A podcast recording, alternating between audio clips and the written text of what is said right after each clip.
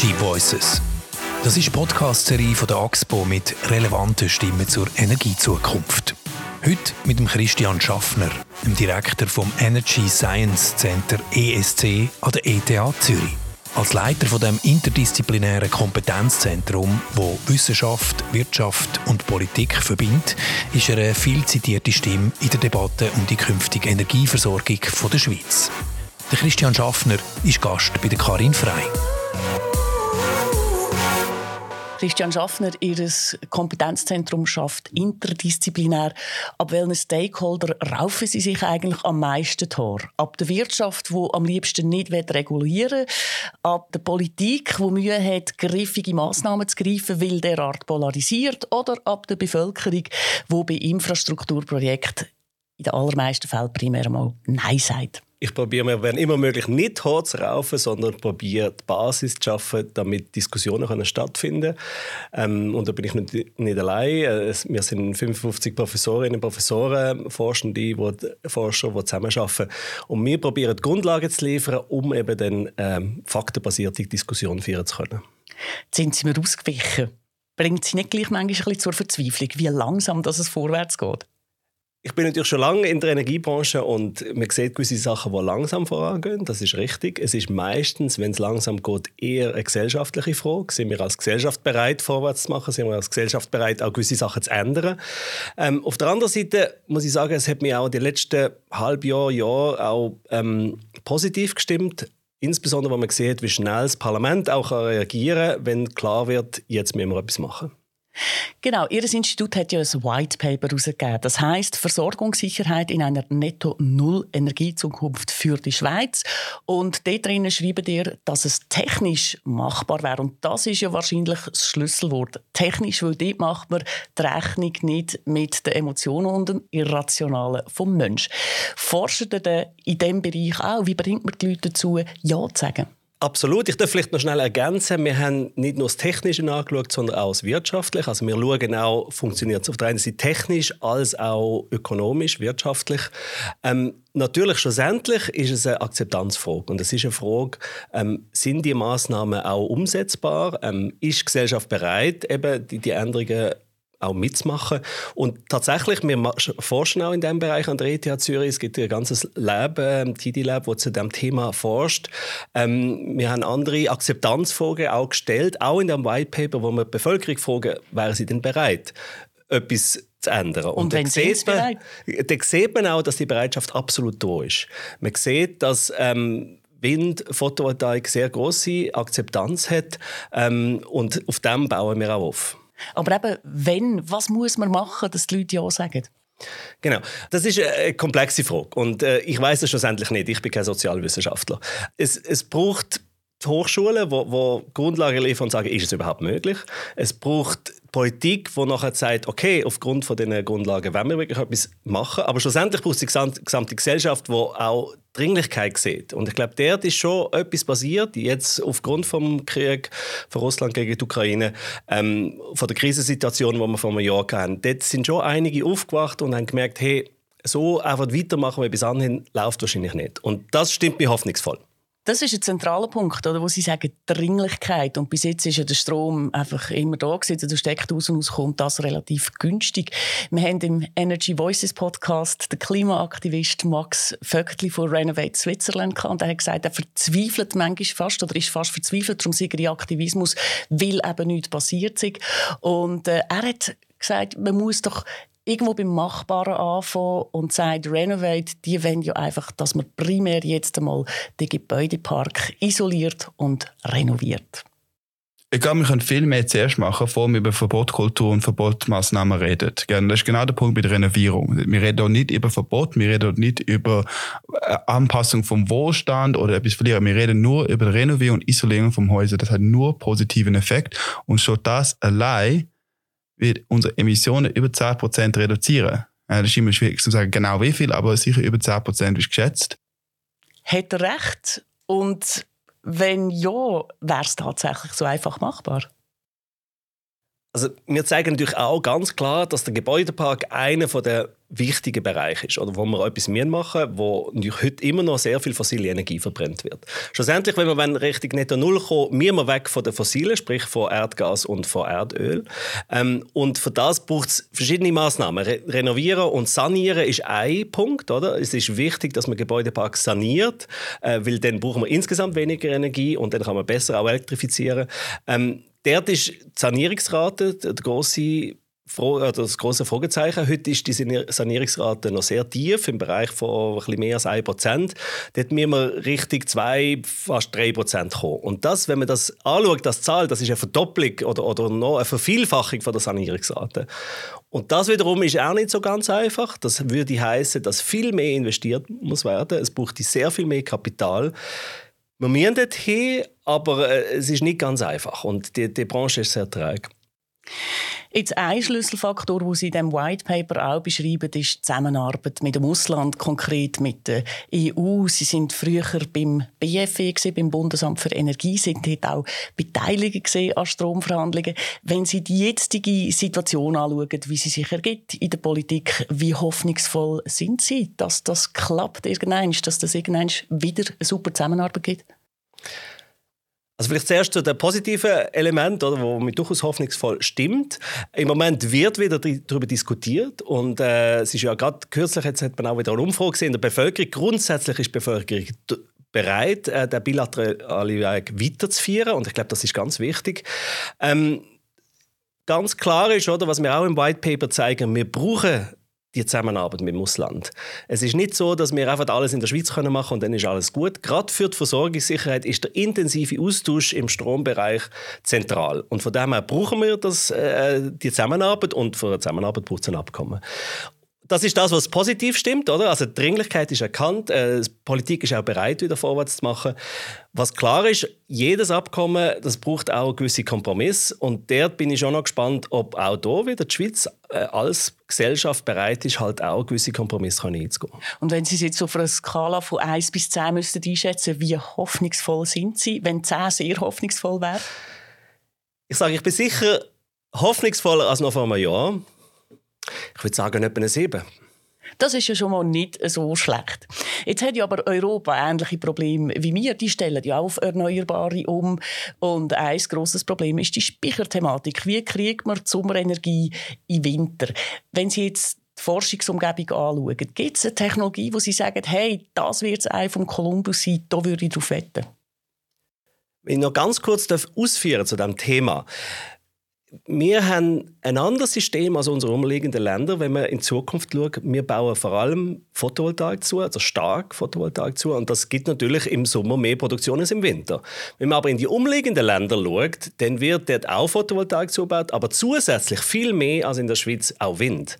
Und Wind wiederum hat, das umgekehrte Profil über die Saison, die produzieren mehr im Winter. Und das ergänzt sich sehr gut. Also auch hier, wenn wir zurückkommen zum Thema Austausch mit dem Ausland, der Austausch zwischen den umliegenden umliegenden Ländern und der Schweiz im Bereich Erneuerbare funktioniert eigentlich sehr gut, auch in Zukunft. Das vorausgesetzt, äh, oder vorausgestellt zum Thema Speicherung, also man muss auch das in Betracht ziehen. Es heißt nicht, dass wir alle Strom vom Sommer in den Winter ähm, verlagern. Nichtsdestotrotz ist die Thematik da. Ähm, die Saisonalität ist ein Thema. Auch dort muss man sehen, es gibt nicht die eine Technologie. Es ist immer eine Vielzahl von Technologien, zum Beispiel Wärmespeicherung. Auf dem Hönkerberg haben wir das Energienetz, wo wir Wärme aus dem Sommer in den Winter speichern. Ganz wichtig, ganz große Energiemengen. Wenn man das alles zusammennimmt, wird es wahrscheinlich immer noch eine gewisse Herausforderung sein und es braucht wahrscheinlich auch chemische Energieträger. Dort sind wir intensiv am Forschen. Die ETH Zürich hat mit der EPFL eine Coalition for Green Energy and Storage gegründet, ähm, wo wir intensiv dran sind, dort auch praktische Lösungen in den Markt zu bringen. Jetzt könnte man ja sagen, der grösste Speicher ist eigentlich die Erde selber. Die ETH hat äh, ein, äh, ein Labor, das Betretto Lab im Gotthardmassiv, wo sie mit Geothermie, mit tiefer Geothermie experimentieren. Es sind jetzt auch schon wieder Projekte am Laufen, unter anderem in Wil im Luzernischen. Und dort kommen zum Teil die neuen Technologien schon zum Einsatz. Das hat uns der Chef der CKW, der Martin Schwab, erklärt. Ja, absolut. Also bei diesen Projekten in St. Gallen und in Basel, die ja bekannt sind, die in der Tat kleine Erdbeben ausgelöst haben, äh, da hat man mit äh, einem gewissen Druck die Erdschichten auch probiert anzulegen, sodass mehr Wasser fließt. Äh, da ist man heute der Meinung, das ist eine falsche Methode. Das heisst, man baut Erdschichten an, äh, die eben schon ein bisschen porös sind, wo Wasser fließt und man tut ganz bewusst eben nicht mit Druck arbeiten. Und da sind wir äh, sehr äh, optimistisch, dass das eine sehr sichere Methode ist, auch wenn man nicht eine hundertprozentige Garantie geben kann. Wenn jetzt das wird klappen, hat man rund ums Jahr Bandenergie. Was ist Ihre persönliche Einschätzung? Ist das nach wie vor wirklich äh, ein ferner Traum, Zukunftsmusik oder schon bald neue Realität? Also ich hoffe natürlich sehr, dass das sehr bald Realität wird. Ich glaube, bei all diesen Projekten muss man sehen, das sind Pilotprojekte, das sind nicht Projekte, die wo, wo direkt aus dem Markt kommen. Also da gibt es noch viele Unsicherheiten. Darum ist es schwierig, im Moment schon zu sagen, ob wir voll auf das zählen oder nicht. Aber wenn es kommt, wird das sicher helfen, oder? das ist völlig klar. Auch hier, das wird nicht die Technologie, die uns alle Probleme löst, aber es wird einen wichtigen Beitrag leisten. Was wichtig ist, Sie haben es Erdreich angesprochen und auch hier, oder, es geht, geht zum einen zum Strom produzieren, man kann aber auch mit tiefe Geothermie nutzen, um, um Wärme können bereitstellen. Und das ist auch ein sehr spannender Effekt, oder? Weil gerade im Winter, oder, wo man bei den Wärmepumpen dann viel Strom würde brauchen, wenn man die, die, die Wärme so bereitstellt. Wenn man die können direkt aus dem Erdreich nehmen würde das auch für das Stromsystem helfen. Also ich glaube, diese Zusammenhänge sind ganz wichtig. Und das Gleiche ist auch bei mitteltiefer Geothermie, genau. da müssen wir gar nicht so tief aber genau. Das ist der oder? Punkt, also die Temperaturen müssen nicht so hoch sein, weil man sie brauchen, wie man sie würde brauchen für die Stromproduktion. Jetzt, wenn man noch die Politik anschaut, die hat ja in der, also das Parlament konkret, hat in der Herbstsession 23 sich jetzt können darauf einigen im Energiemantelerlass auf einen Kompromiss. Das heißt, man will vorwärts machen mit Solar, Wind und Wasserkraft. Jetzt hat Ihr Institut eine Studie gemacht äh, im Auftrag von Economy Suisse und auf der Homepage von Economy Suisse liest man Folgendes. Die Resultate deuten klar darauf hin, dass für die Versorgungssicherheit ein Vielfaches der im Solarexpress und in der Windbeschleunigungsvorlage vorgesehenen Kapazitäten nötig wären. Sowohl auf Kernkraftwerke als auch auf andere erneuerbare Großanlagen zu verzichten, geht nicht. Können Sie noch bisschen konkretisieren? Ich kann gerne konkret sagen, was wir in dieser Studie aussagen. Es sind eigentlich vier wichtige Punkte. Äh, der erste Punkt ist, ein Weiterbetrieb von Kernenergie aus technoökonomischer Sicht macht wahrscheinlich Sinn. Die Kernkraft sind gebaut, äh, sind, sind ähm, schon lange im Markt und können helfen im Moment, oder? wirklich die Produktion auch sicherzustellen. Das ist der, der erste Punkt. Der zweite Punkt ist, Neue Kernkraftwerke ist sehr schwierig zu beurteilen, weil die Unsicherheit extrem groß sind. Sowohl bezüglich Kosten, bezüglich ähm, Zeitdauer, bis man aufbauen kann, äh, auch den Zeitdauer, wie lange es braucht, um so ein Kernkraftwerk zu bauen, sehen wir auch bei aktuellen Projekten, zum Beispiel in, in England, Hinkley Point. Ähm, das ist die zweite, zweite Aussage. Also schwierig zu beurteilen. Die Bandbreite von der Unsicherheit ist sehr hoch. Das macht es auch schwierig für Investoren natürlich. Auch da wieder Akzeptanz, oder? Akzeptanz ist ein Thema, das haben wir nicht konkret angeschaut, weil das ist eher eine gesellschaftliche Frage. Aber in Umfragen sieht man natürlich äh, dort auch eine gewisse Tendenz. Der dritte Punkt ist, dass wir auch sehen, in 2040, 2050 ist eigentlich Bandenergie nicht mehr unbedingt das, was man so dringend braucht, weil wir eben sehr viel Wind und Photovoltaik haben. Also auch da gibt es ein zusätzliches Risiko für Kernenergieanlagen, die vor allem Band produzieren für, bezüglich Wirtschaftlichkeit. Und der vierte Punkt ist der, dass in allen Szenarien, egal ob man kein Kraftwerk länger laufen lassen, ob man neu bauen, man braucht Photovoltaik als ganz wichtiges Standbein.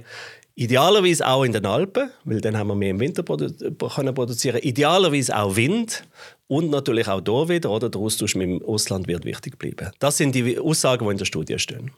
Und eben, Sie haben gesagt, es geht noch lang, wenn überhaupt. Aber man hört ja aus bestimmten politischen Lagern auch immer wieder, ja, da die Kleinkraftwerke, die Kleinkernkraft, vierte Generation, das mm. ist es. Mm. Was ist da dran? Mm.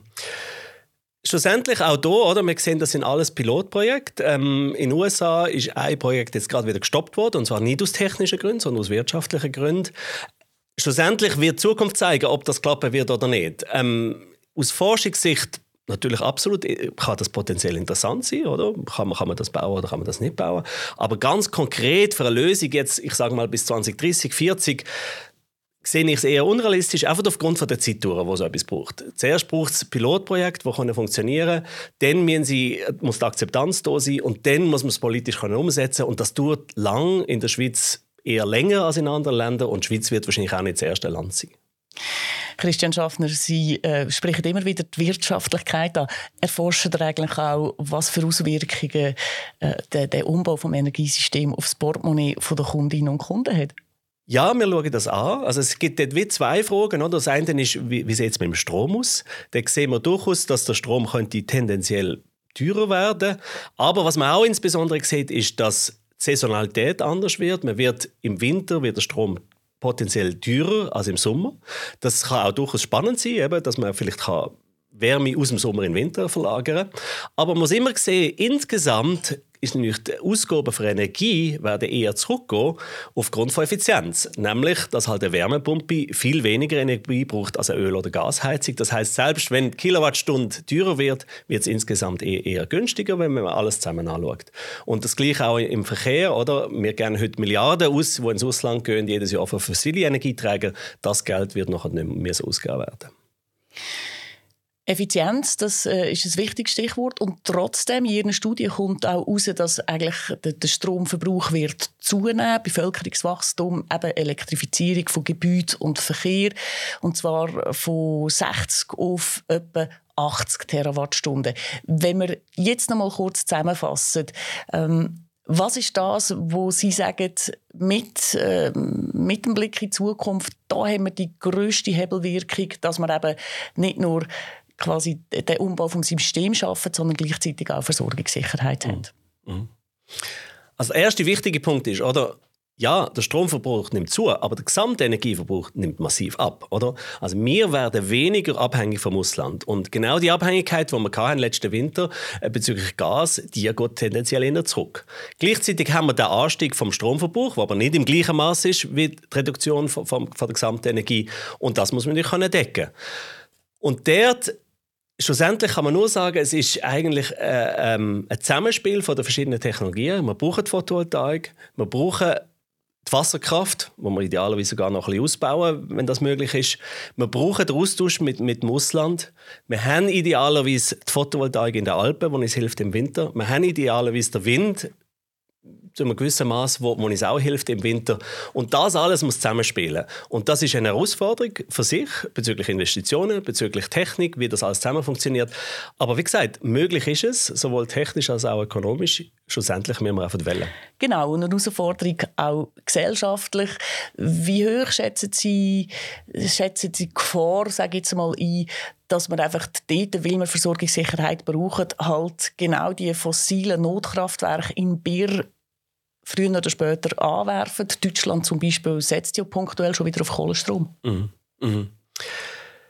Ich glaube, man muss zwei Sachen unterscheiden. Das eine ist sozusagen der Normalbetrieb, wenn es keine Krise gibt, wenn wir normal funktionieren können. Ich glaube, dort sieht es zumindest so aus, dass wir in Zusammenspiel mit dem Ausland in der Schweiz mit unserem Pumpspeicherkraftwerk, mit unserem Speicherkraftwerk in den Alpen eigentlich sehr gut aufgestellt sind. Wir haben ein sehr starkes Netz, wir haben eine gute Wasserkraft, wir können, können Photovoltaik zubauen.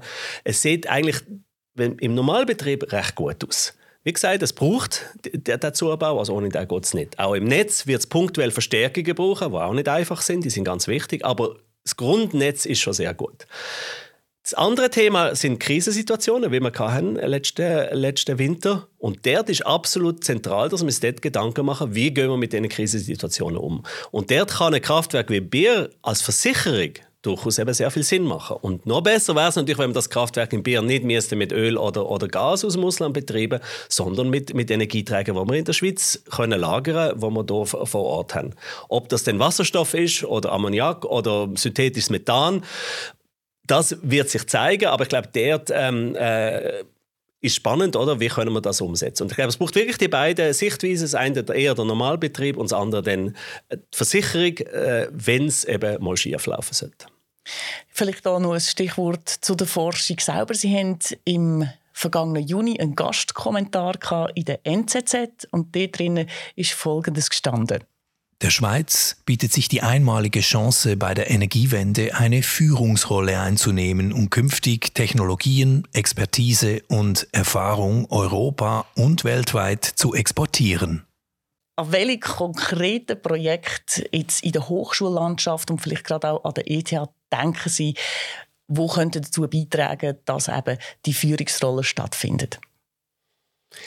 Ich sehe da zwei Schwerpunkte. Es gibt natürlich eine Vielzahl von Technologien. Wir haben Geothermie angesprochen, wir haben Photovoltaik in der Alba angesprochen, wo wir auch wahrscheinlich werden, hoffentlich werden Vorreiter sein.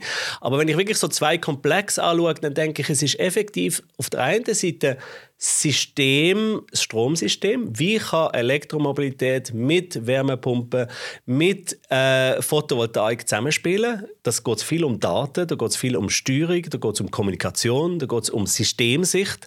Das ist sehr komplex. Das ist nicht eine einzelne Technologie, sondern eigentlich die Frage, wie das alles zusammen funktioniert. Und dort sind wir besonders gut. Dort haben wir sehr viel Forschung, die läuft. Wir haben ein ganzes NCCR, äh, National Competence Center for Research, äh, ähm, Automatisierung, was sich das anschaut. Wir haben verschiedene große Konsortien, die sich die Thematik äh, Flexibilität, Sektorkopplung anschauen. Dort haben wir zumindest Möglichkeiten, einen Schritt vorwärts zu machen. Und ich glaube wirklich auch können zeigen, wie funktioniert es tatsächlich. Der zweite Bereich, was spannend ist, ich habe es vorher angetönt, äh, die Coalition for Green Energy and Storage, genau die Thematik, wie können wir auch in Krisensituationen sicher versorgen, wenn wir eben auch chemische Energieträger, sei das Wasserstoff, sei das andere äh, chemische Energieträger wie synthetisches Methan, nutzen, um eben auch können überbrücken in Krisensituationen, um die saisonale Speicherung können ermöglichen. Äh, ich glaube, das wären so für mich zwei Themenbereiche, wo die ETH sehr stark ist, wo auch die Forschungslandschaft in der Schweiz sonst sehr stark ist. Und ich hoffe sehr, dass wir die, die Rolle können übernehmen können. Aber auch hier muss man sehen, die Welt bewegt sich schnell. USA, China, Indien, es passiert sehr viel. Auch hier, ich denke, es wäre wichtig, vorwärts zu machen. Christian Schaffner, dann drücken wir vom Energy Voices Podcast Ihnen hier dabei Daumen. Merci vielmals fürs Gespräch. Herzlichen Dank. Energy Voices. Das ist die Podcast-Serie der AXPO. Wir freuen uns auf Ihr Feedback via Mail auf podcast.axpo.com oder via X unter dem Hashtag Energy Voices.